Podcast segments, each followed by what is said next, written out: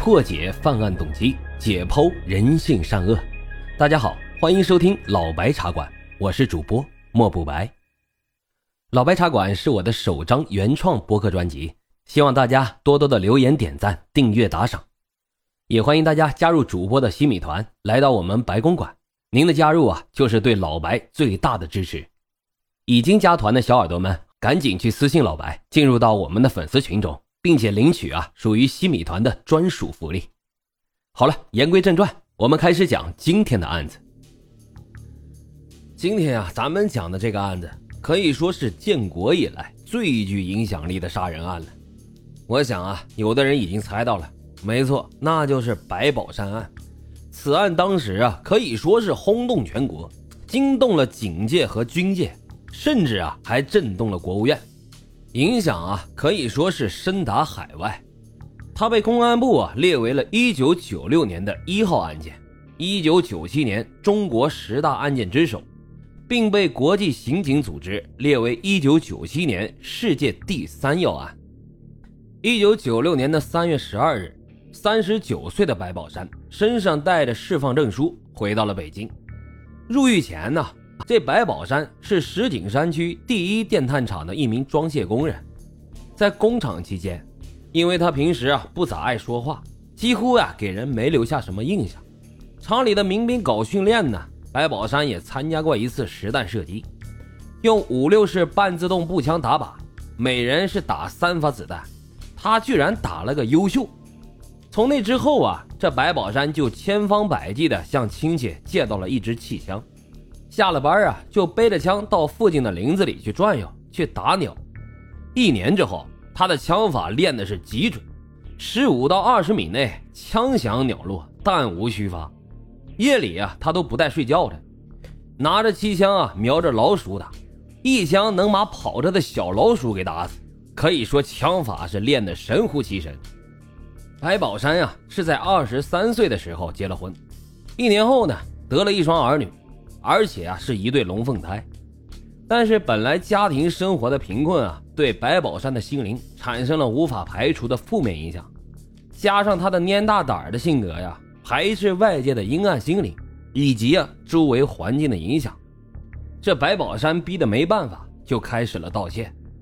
一开始的时候呢，还是小偷小摸，渐渐啊，发展成了到人家院子里去偷自行车，还勾结其他人呢。结伙入户行窃，潜入工厂盗窃生产原料和成品，他心中的黑暗领地啊，一点一点的扩大，但是他的顾家意识并没有泯灭。一九八三年，他因偷盗人家几件衣服就被判了四年有期徒刑，并且在服刑期间还被揭发出了另外一件事，他因为要喂鸽子，入室盗窃了人家一书包的玉米，被人家发现后追出来啊。却用木棍打了对方的头，这性质可就恶劣了。结果呢，就因抢劫罪被加判了有期徒刑十年。这件事啊，他始终都装在心里，并且啊，后来成为了他报复社会的理由之一。然而，出狱后的白宝山啊，也给家里带来了许多的麻烦。这住房啊，是首当其冲的问题。北新安的两间平房本来是他和妻子以及一对双胞胎儿女共同生活的家。他被判刑后，妻子跟他离婚，带着两个孩子呢就改嫁了他人。现在大弟弟媳和他们的女儿都住在这里。最初一开始的几天啊，白宝山住在了母亲家，暂时也没有地方去。这白宝山啊出来后，打算做点小买卖，还打算学开车。但这些呀，都需要他先把户口给落下来。于是呢，他就在大弟的陪同下来到了派出所，见到负责户籍工作的片儿警啊，白宝山呢就把释放证和有关材料递了过去。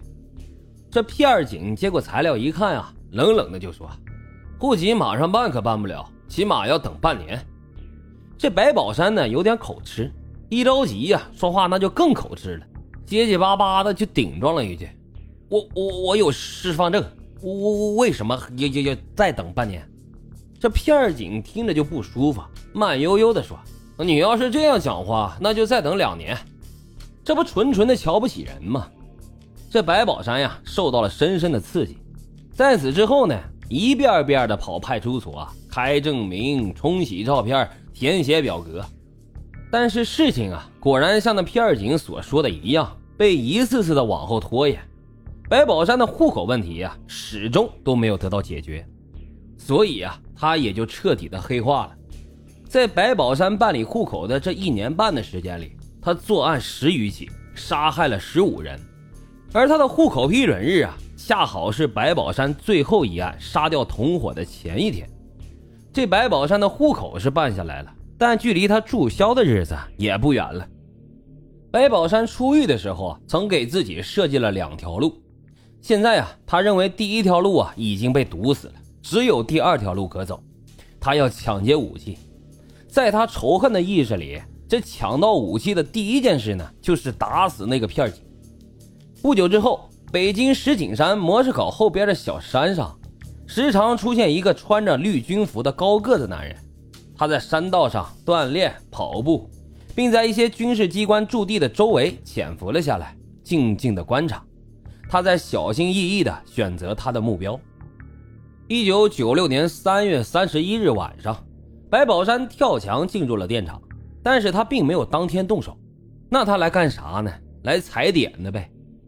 但是啊，这白宝山却遇到了千载难逢的好机会。这执勤的哨兵啊，因身体不适，蹲在地上就呕吐了起来。哎呦我去，还有这么好的机会！见到这个情况呀，这白宝山马上就从地上抄起了一根粗铁棍，恶狠狠地就打向了哨兵。哨兵被他打昏了过去之后，白宝山迅速从他的怀里就抢走了那把五六式步枪，打开了大铁门上的侧门，就跑出了电厂。搞到了枪之后的白宝山呀，反而是冷静了下来。他就想哈，杀掉那个片警，他的户口问题也解决不了，还会暴露自己，那咋办呢？不如啊，先干点别的。这五六式步枪目标大，不好隐藏，所以啊，他就在附近的山洞上挖了一个洞，把步枪给埋了起来。长枪携带不方便，所以这白宝山呀，打算利用长枪再搞到短枪。这四月七号的晚上，他又袭击了装甲兵司令部的留守处，开枪打伤了哨兵于启明。但他没成想啊，这哨兵挂着的是空枪套，里边压根就没有装枪。四月八日晚上，白宝山雇了一辆黑面的，企图转移枪支，继续作案。当这车呀开到了石景山高科技园区实心大厦附近的一个十字路口时，突然就遇上了防暴大队的巡逻车，这白宝山见势不妙，立马就跳车逃跑，并且啊是连开了九枪，打伤了三名巡警。这次遭遇战后啊，白宝山就停止了在石景山区再次作案的企图，但是他也并没有放弃搞短枪的目标。白宝山的二姐呀，在房山县某农场工作，他看望二姐的途中经过了八一射击场。偶然发现啊，这里的哨兵好像佩戴着短枪，于是啊，四月二十二日凌晨，他再次行凶，打死了八一射击场哨兵赵长文，抢走了手枪枪套和空弹夹。这白宝山啊，连续做了四起大案，打死哨兵一人，打伤军警人员六人，这是建国以来所没有经历过的大案。所以啊，中央领导指示要北京市公安局赶紧破案。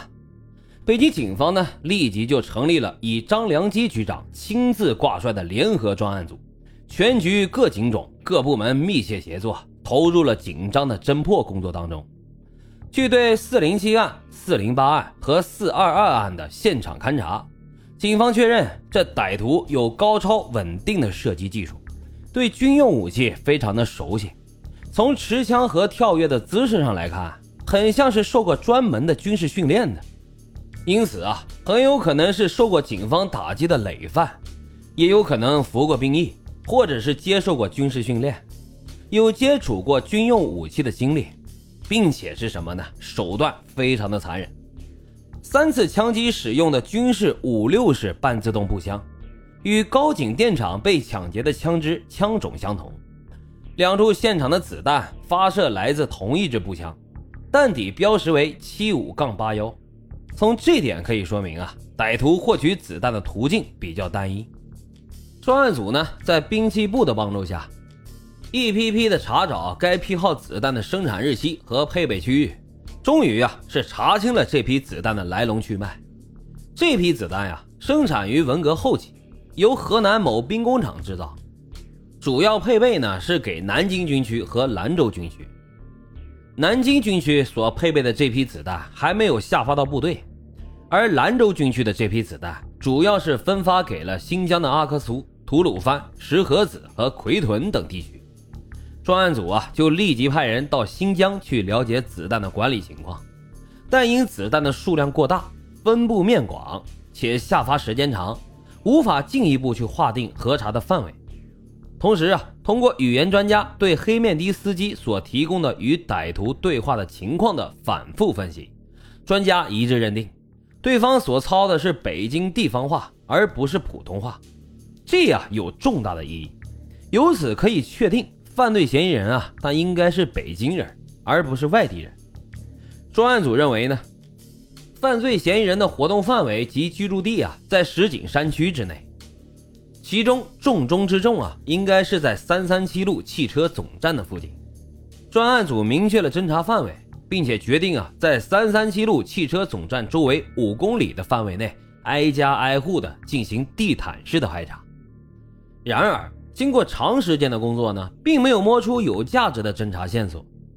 就在警方紧锣密鼓的行动时啊，这白宝山却是戛然停止了在北京的一切行动。他把目光转向了外地。白宝山回想起了小时候在徐水老家的情景，他记得呀，村子附近好像就有一家兵工厂，文革期间呢还造过枪。他就决定回到老家去看看。一九九六年的七月。白宝山从北京木樨园长途汽车站乘车前往徐水，坐在疾驰的汽车上，这白宝山就回想起了他监狱的生活。